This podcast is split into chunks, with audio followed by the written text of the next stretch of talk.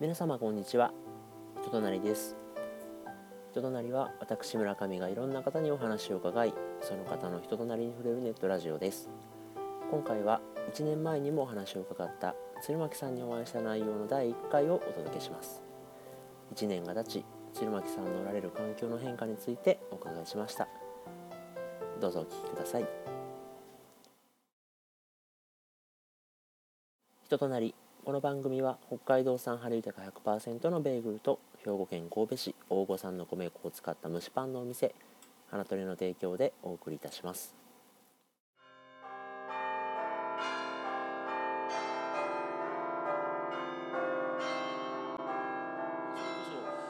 この間お話聞かせてくださいよって言ったのがちょうど1年前ぐらいであの時も多分寒いぐらいだったんですよ。そうか。2月でしたねあれ。ねえ、はい。ほいでこの間聞き直してて、はい。もうちょっとこの間最近のことやと思ったんですけど、はい。ちょうど1年ぐらい前で。そうですねそうですね。1年前ですね。ほいでまだまあ NPO に勤めてらして、であの時はまあこれまでの鶴巻さんとかえっ、と今のお仕事のこととかなんか勉強のこととか聞いてたんですけどそうですね。今後どうするかねえ1年経って すごいことになったなと思って。今延べで何個仕事してはるんですか？今はえっ、と定住事業とあとその草冠かやぶきの屋根の吹き替えのお手伝いとまとめと あと今ちょっと別件でなんか一緒に新規事業しましょうって言ってくれてる人がいるんでそれとの？あとはわっしょい本人わっしょい本人は仕事かわかんないですけどまあそそそんな感じですね。まあでもこれからのこう取り組みとしては大きいイベントを締めてくる感じですもんね、はい。延べで6個 変わりましたね。であの時言うてはって、はい。やっぱその1本50万円とかの仕事は取り合うけど3万円の仕事は取り合わないから、それをこうガッチャンコしていろいろ組み合わせて生活していくようなスタイルをって考えてはった。まさにそれを今やっていこうとしてはって。そうですね。ありがたいことになんとかなってると思う。なんかねそれはでも鶴巻さん的な生き方としてビジョンとしても見てはったし。そうですね。やっぱりあのあのかやぶきの相良さんのとこでお手伝いしていいよって言ってくれたのは大きかったですね。ああそんなすぐにそうやってねあの来ていいよって言ってもらえると思ってなかったので。あやっぱりあの時は仕事を辞めたばっかりで、あまあ、その定住のやつは7月ぐらいからやってたので、はいまあ、それのちょっとした収入はありましたけど、うん。ただそれだけでは到底無理だったのでうん。なんかもう一個コンビニとかでバイトしなきゃダメかなぐらいに思ってたんですけど、うんまあ、それであの来れる分だけ来ていいよって言ってくれて。うん。で今週2回ぐらいお世話になってるんですけどはい。で、まあ、それは本当に日雇いっていう形で1日与えたらいくらっていうふうにうん。お給料もらえるんで、あれはかなりもうありがとうございますっていう感じですねああそっからですよね。それでまあそのかやぶきのお仕事と定住のまず2つあれば、まあ、なんとか最低限レベルうん。のあのお金はあの稼げるので、まあ、それで。でまあそういう本人とかはこう地域活動うん。の方も時間がまあ作りやすいしっていうのでうん。そこで花とね行って見てあこれも。そうね。あの細いそういうのがね。うん。いやーなるほどなーと思って。なんかだからあれから1年経って僕の方でも変わった感覚っていうのは大きいものの一つにその移住っていうのは僕の中でも大きくて、僕は言うても前に住んでたところが車で15分やったので、完全に引っ越しっていうイメージニュアンスやったんですよ僕の中では、はい。えー神戸市北区大御所に引っ越しっていうイメージできたら、はい。その来て移ってきてみるとこっちの大御町っていうところがえっ、と過疎とか少子化とかに悩んでるっていう問題があるっていうのが見えてきてえっ、と実はウェルカムやったというかうんうん。僕らぐらいの世代というか、まあ、子供がいるような家庭に対してはもっと来てくれたらいいのになって実は思ってはったっていうのが来てから分かって、うんうんでそうなるってくると移住っていうのをすごくこっちに来てから耳にするようになってでまた僕らと同じようにいいとこやから住みたいねって思う方がいろんなところにいてはるっていうのも見えてきたりして。なんかそれが去年の変化やったなと思って。なんかそんな中で鶴巻さんもねその今前の仕事を辞められて移住の取り組みされてるっていうので今それどんな感じですか？そうですね。もう今は希望者の方が多くてお物件が追いつかないおお去年の7月に始めはってまとまりそうな話とかっていうのもあるんですか？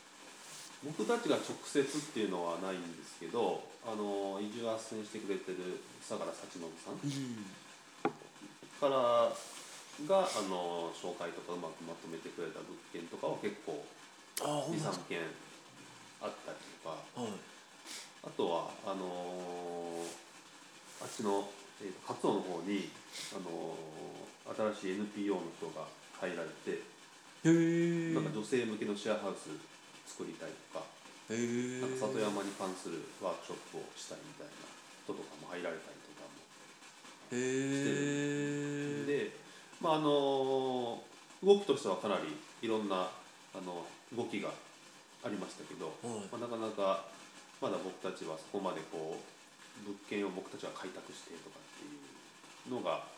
まあ、そこまでまだ進められてないところもあるんで、はい。まあそこはとりあえず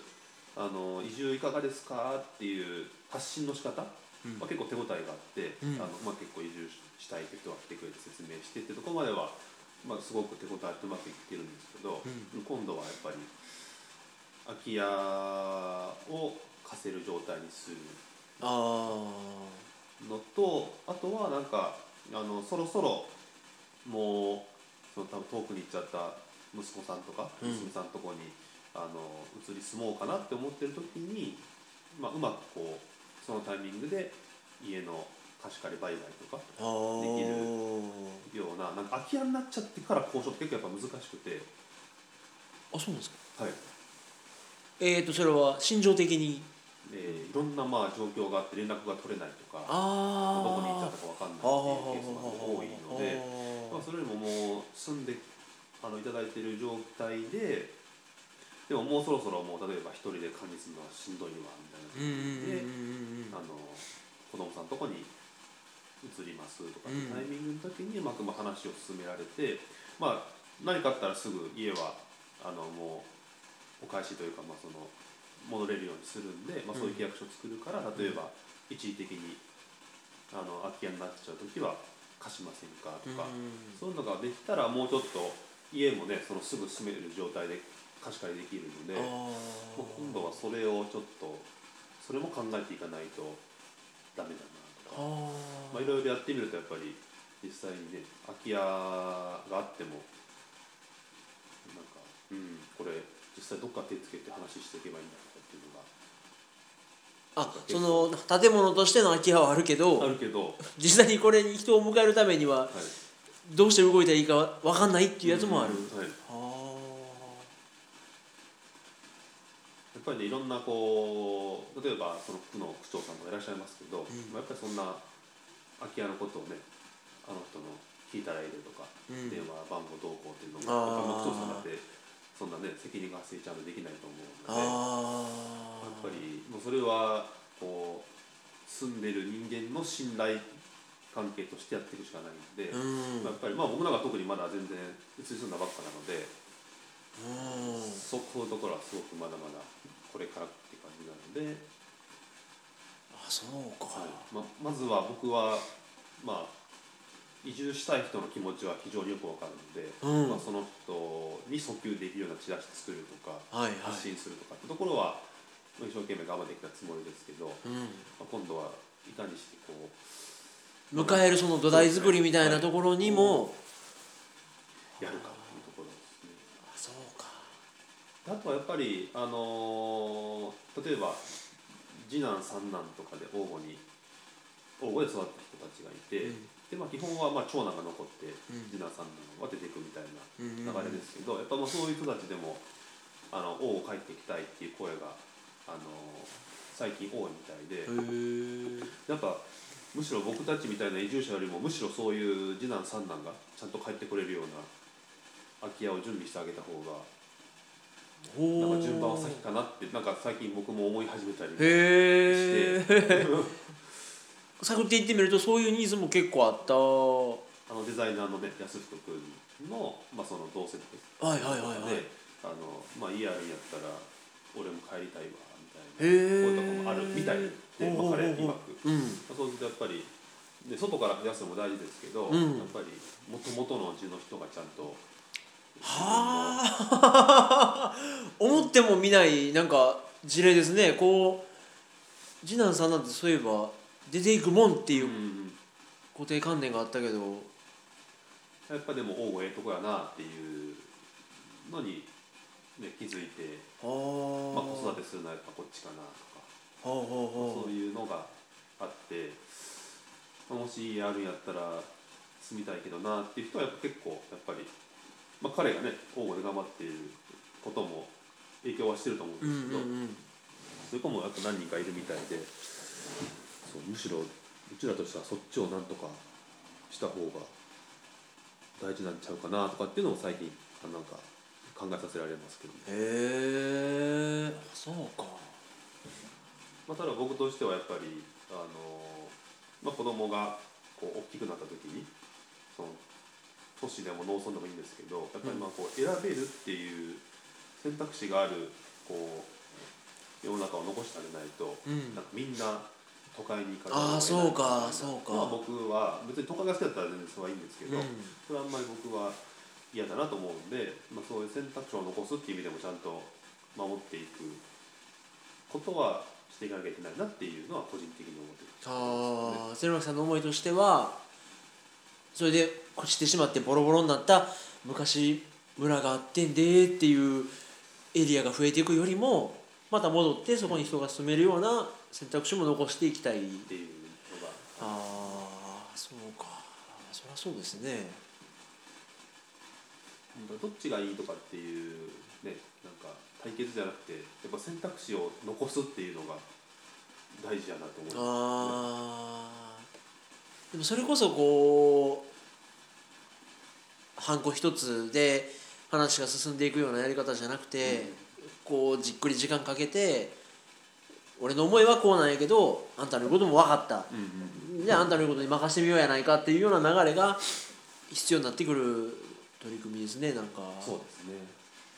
大枠のね街のビジョンはなかなかねそこまでは手出せないんですけど、うん。まあ、僕としてはここ住んで楽しくやってるんで、うん。まあ、そういう仲間を、まあ、あの増やしたいっていう、まあ、それ結構単純な理由だけで、うんでもなんかそのやっぱできることしかできへんしできることから始めていくっていう中で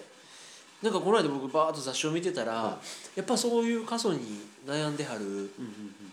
エリアっていうのは日本全国どこにでもあるみたいでそういった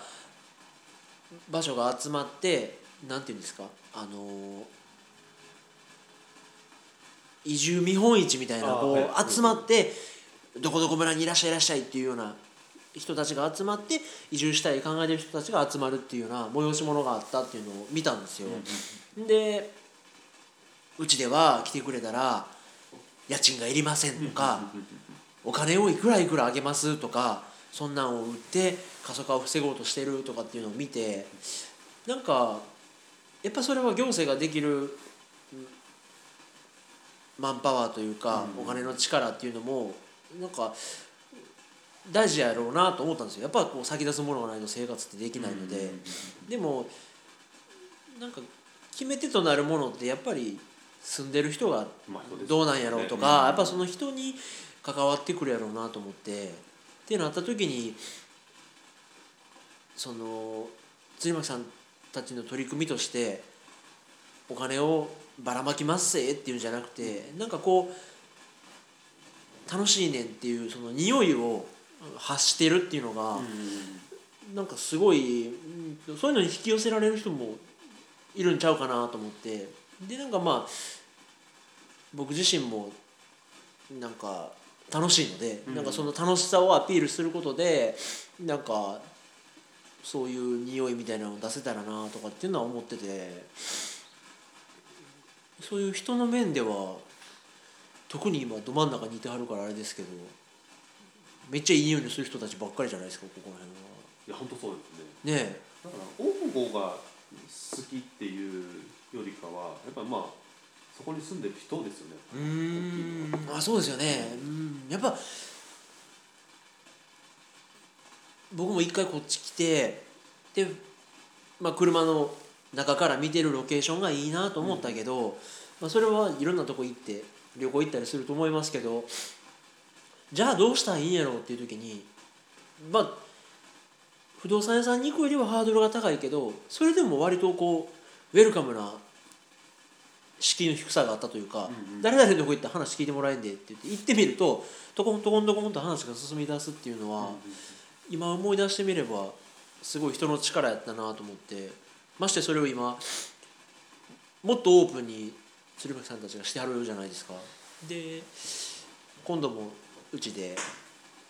移住相談会やってはります、移住相談会やってもらいますし。そうか。なんか僕の会社勤めしてる時の思いとして、うん、とすごく優秀な人もいてはるしそのやっぱりそれなり自分なりに頑張ってはる方もいてはって、それがチームとなって働いてるっていう環境で、まあ、働いてきて、まあ、自分もそんなに役に立ててはなかったんですけどなんかうんとその凸凹感がなんか嫌やったんですよ。で、まあ、例えば僕ができてない時は不甲斐ないな、こんな人は雇ってもらって申し訳ないなって思いがあったりとかしながら働いててで一人で、まあ、責任持って皆さんに助けていただきながらやるようになってなんか自分の働き方ってやっぱりこううんとこう一人でこじんまりやってるのがやっぱ性に合ってんねんなと思ったんですね。でもそれだとやっぱりあのできることっていうのは限られてくるから、なんか僕のなんか夢としてそういう昔思ってたのはそういう一人でやってる、まあ、工務店一人親方の集まりみたいなのと一緒で、なんか飲食店とかでもその自分の店は自分の裁量でまあやってるんだけどなんかやる時にはみんなでガッと集まってやりましょうみたいな、横のつながりも緩やかに持ってるそういうつながり方ができる働き方したいなとかってぼんやり思ってたんですよ。で鶴巻さんがこう今ブログずっと更新してはって見てると、まあ、割と大御っていう町にはそういう一人で頭張ってやってはる方っていうのがいっぱいいてはるじゃないですか。でそういう中に飛び込まれたっていうのを見てあ実はその僕は飲食つながりっていうので考えてたんですけど、はい村でその一人で頑張ってはる人たちの集まりっていうつながり方ができるんやと思って見てたんですね。でそれが僕らの場合は何なんやろう分かんないけどもしパン屋さん同士で作れたつながれたら、パンフェスティバルみたいなのができるかもなって思ってたけどそれが地域っていうところでまとまることができるとその王吾っていうまあ町の村の活性化にもなるし、いいんかって鶴巻さんのアクションを見てて思ったんですけどでもどっかで書いてはったそのもう打席と打順がバラバラで もう4番バッターが1から9までいるみたいな現状の難しさみたいなのも書いてはったから なんかそこをコーチングってコーチングって言あれですけどその中に入ってやりくりするっていうのも、まあ、面白そうやけど大変なんやろうなと思って。やっぱそういうなんか何かにつけて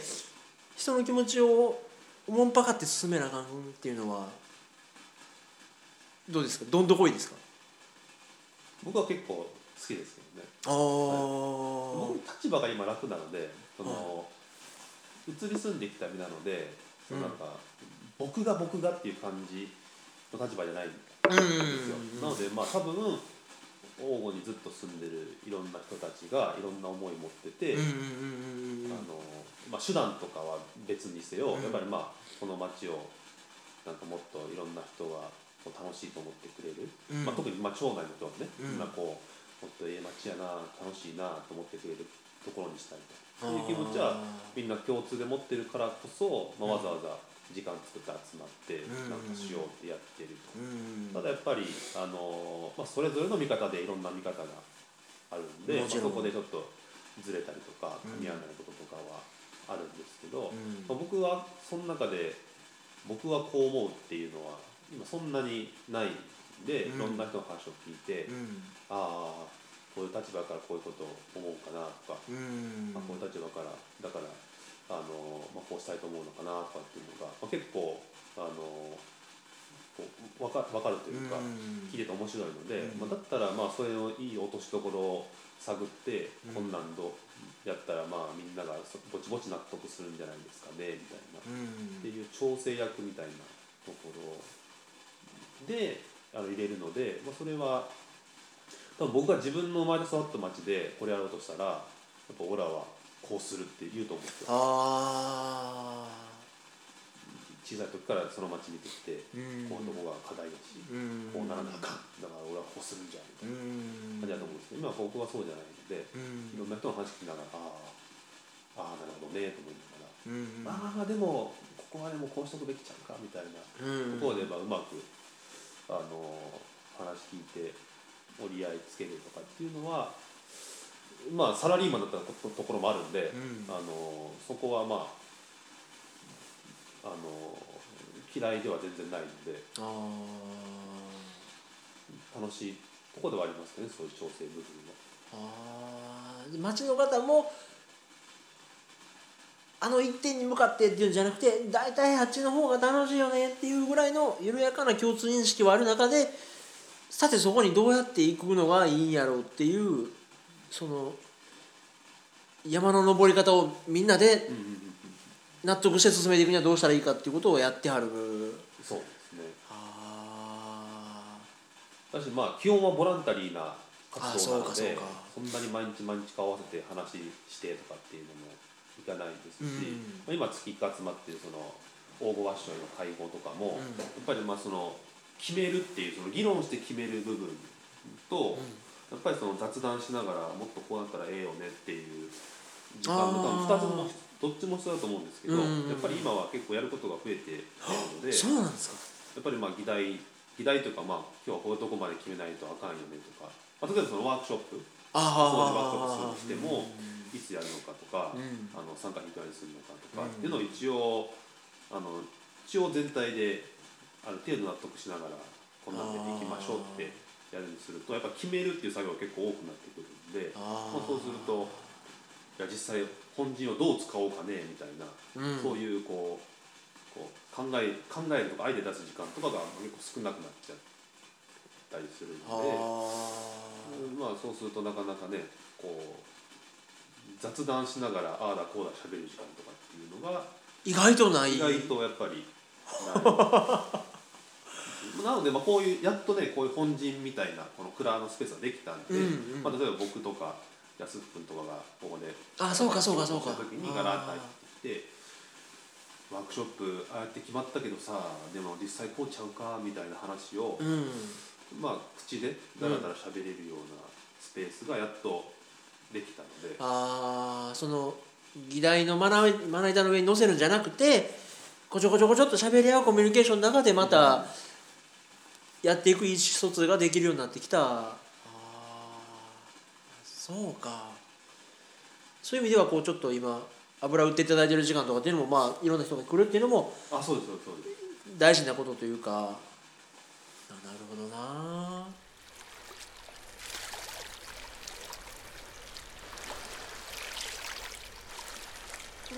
考え方が広がったなと思って。なんかやっぱりここに住んではった方も言うんですけど、えー、とこの町に住めるのは公公務員とか看護師さんとかそういう専門職の人か手に職を持った人しか住めない町やねんって言われてたんですよ。でまあ、まあ、結果的に僕もパンができたので進めてるんですけどやっぱりこうなんかないと難しいんかなと思ってたんですね。でも鶴巻さんの生活の仕方でそのやっぱり何本かのラインを走らせて自分の人生としては1として成立させていくってやり方もあるんやっていうのを見ると,、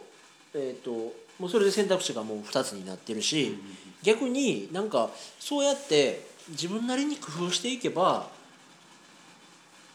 生きていける場所なんだぜっていう感じがして。だからもっとなんかあそういうふうに飯食えたんやとかっていうことがすごく見えないものとしてあるような感じがして。それはなんかこの町の特性というか、なんかそんな派手派手しいものとかは何もないけど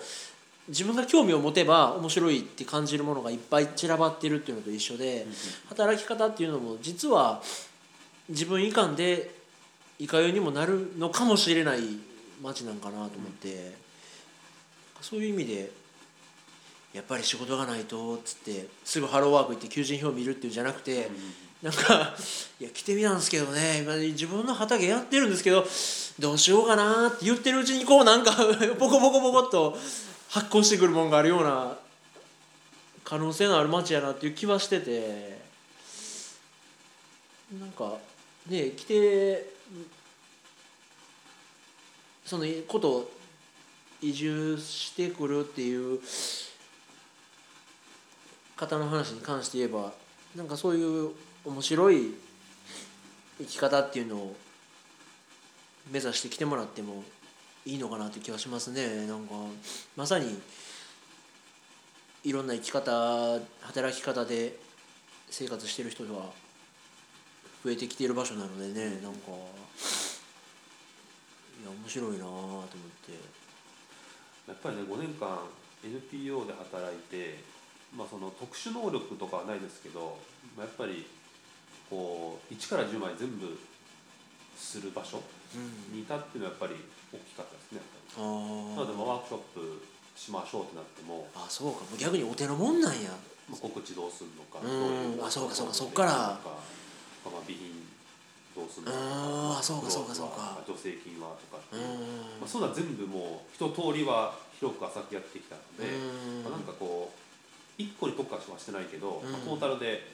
あそうやったらこういう方法あるんじゃないですかねとかあこうやったらこうじゃないですかねとかっていうこう、まあ、広く浅くのこう戦い方ができる。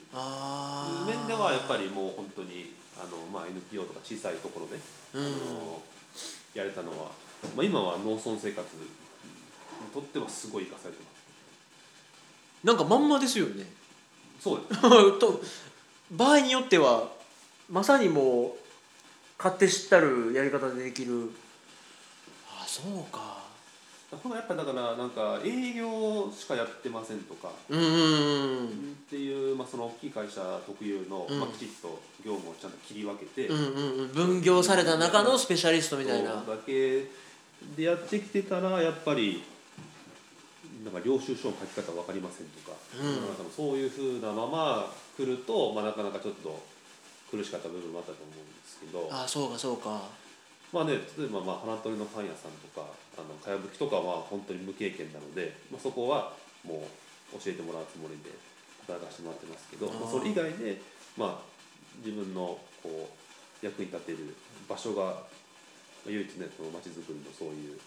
ところとかではある程度あったので、うん。まあ、それは救われたっていうところはありますけどね。全部やっぱりもう全て初めてですみたいなあそうか。教えてくださいみたいな働きながらすいません教えてくださいみたいな なってるとやっぱりちょっとさすがにねなんかあそうか。30になってそれはっていう。30過ぎてやる気だけはあるんですって言われても困るけど、ちょっとねそれはいなと思いますみたいまあでもそこのなんていうんですか先のうん先を見据えたアクションではありましたもんね、なこうそうですね。今までやってきたことを踏まえてこの街でどうやったら立ち回っていけるかっていうのことも考えての今があるから。そうか。だからひょっとしてっていうのがあればまだ違うかもしれないですね。今までやってきた俺の仕事が今度農村部ではこういうふうに活かせるんじゃないかっていうようなことがひらめきとしてあるんやったらそれはまたええんかもしれないし。そうか。やっぱでもワークショップ一回と思いましたけどやっぱすごいですよこの街の人々のこうスキルは。こっち側のいる人たちの。あそうですか。やっぱまああのやっぱお客さんにこの本人の元凶図渡した方がええよねとかってなれば設計士がいるからちゃちゃっと作ってやるよってなるし、うんまあ、お庭がもともとどうなってたかとかもなんなんとなく分かるといいよねってなれば造園やってる辻本さんうん。とかがいるんで、ちあー。ょっと図面を起こして、あ、多分ここ石畳になってるから多分こういう感じで昔は歩いてたんじゃないですかねとかっていうのもはあすぐ分かるし やっぱり最後お鍋しようやっぱガスいるようなって言ったらガスやってるあの方がいたから「ああじゃあ OK じゃああのコンロいくつるんや」でもここまで終わっちゃうで 野菜地元産の野菜欲しいっすよねって言ったら「ああおうおう俺んとこの畑から持ってけ」って言って野菜も集まるって。その業者に手配するんじゃなくてみんな業者っていう。全部中で。でチラシ作ってって言ったらこのデザイナーが「うわこんなん一瞬で作ったってよくこんなクオリティの高いの出してくるんだ」みたいな。作ってくれるしっていうので。あすごいそうなんなですよ。これ結構やっぱ僕驚きましたね。基本はやっぱ外注するじゃないですか。あそうか。プロパンガスは。あそこで借りてとかっていうの全部ねうん。今までそういうことやってきたんですけど。取りに行くん誰手配してとか。前日にあそこまで取りに行ってとかやるうん。全ほとんどのことがもうメンバーの中で終わる。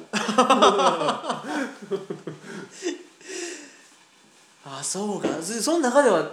めっちゃ存在感ですよね。それをトータルしてプランニングできるのが鶴巻さんっていうのも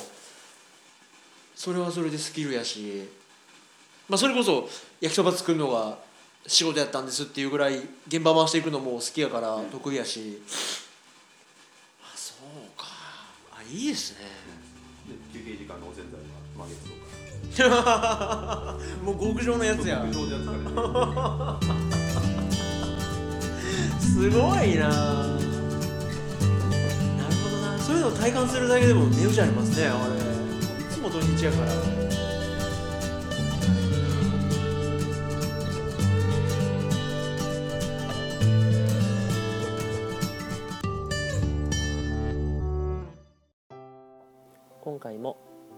さりありがとうございました。